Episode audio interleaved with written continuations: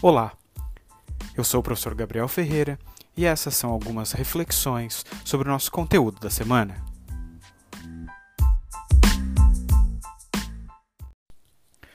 Olá! Bom, antes da gente começar, só algumas considerações sobre esse formato. É, como eu já comentei na nossa primeira aula, é, pós-período EAD, Uh, o objetivo aqui não é propriamente substituir a aula ou dar grandes explicações, senão, como eu estou propondo para vocês, serem simplesmente uh, algumas reflexões que ajudem vocês a lerem os textos, a pensar sobre as questões e interagirem lá no fórum. Então, obviamente, uh, vão ser eh, gravações ou episódios bem curtinhos, mas eh, com o objetivo que vocês simplesmente tenham algum material a mais sobre o qual refletir. Eh, no dessa semana, obviamente, o tema é uh, o texto do Ernest Cassirer e aquela questão que eu fazia no fórum. O Ernest Cassirer é um filósofo alemão final do século XIX, começo do XX, e é um dos grandes nomes eh, da filosofia neocantiana.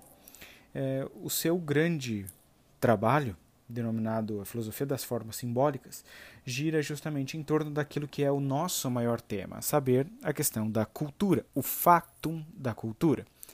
Eh, e justamente como esse nome sugere, é, a questão das formas simbólicas tem uma, um peso bastante forte para o Cassirer, de tal maneira que, como eu proponho lá no fórum, na página 50, o Cassirer diz o seguinte: é, partindo então da definição clássica que vem do Aristóteles, o homem como um animal racional ou um animal rationale em latim, Cassirer diz o seguinte: a razão é um termo muito inadequado com o qual compreender as formas da vida cultural do homem em toda sua riqueza e variedade.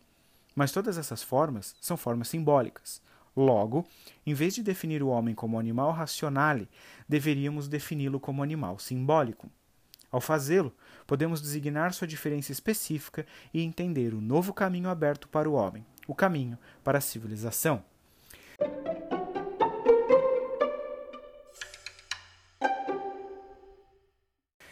Bem, como vocês podem perceber, há aí várias palavras interessantes e vários caminhos e gatilhos para coisas que a gente já vinha conversando. A primeira delas é que, obviamente, não se trata de substituir a definição do homem como animal racional porque ele não o seja, senão que, como diz uh, o Cassirer, uh, a vida cultural humana é muito mais rica e variada do que propriamente aquilo que vem à nossa cabeça quando nós pensamos em termos do homem como animal racional. Aliás, como você já deve saber, a expressão é, animal racional é justamente a definição de ser humano dada pelo Aristóteles. Aquilo que o Cassirer está propondo, então, não é tão somente uma simples substituição, senão que é um alargamento e um alargamento também de ênfase.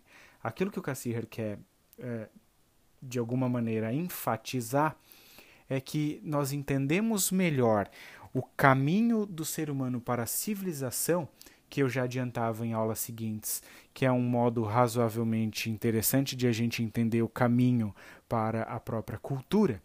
É, que esse caminho fica mais simples e mais claro quando nós nos damos conta que aquilo que define a relação do homem para com o mundo e para consigo mesmo é a sua capacidade simbólica.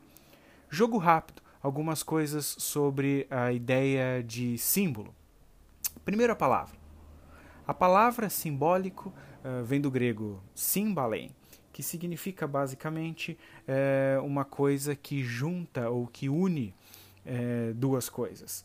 Eu não sei se vocês já viram isso, mas entre crianças ou adolescentes, é, durante uma época foi comum um certo tipo de colar ou é, pingente que era dividido em dois e cada uma das pessoas ficava com uma metade e ela só fazia sentido a figura inteira quando as duas partes do pingente eram juntadas.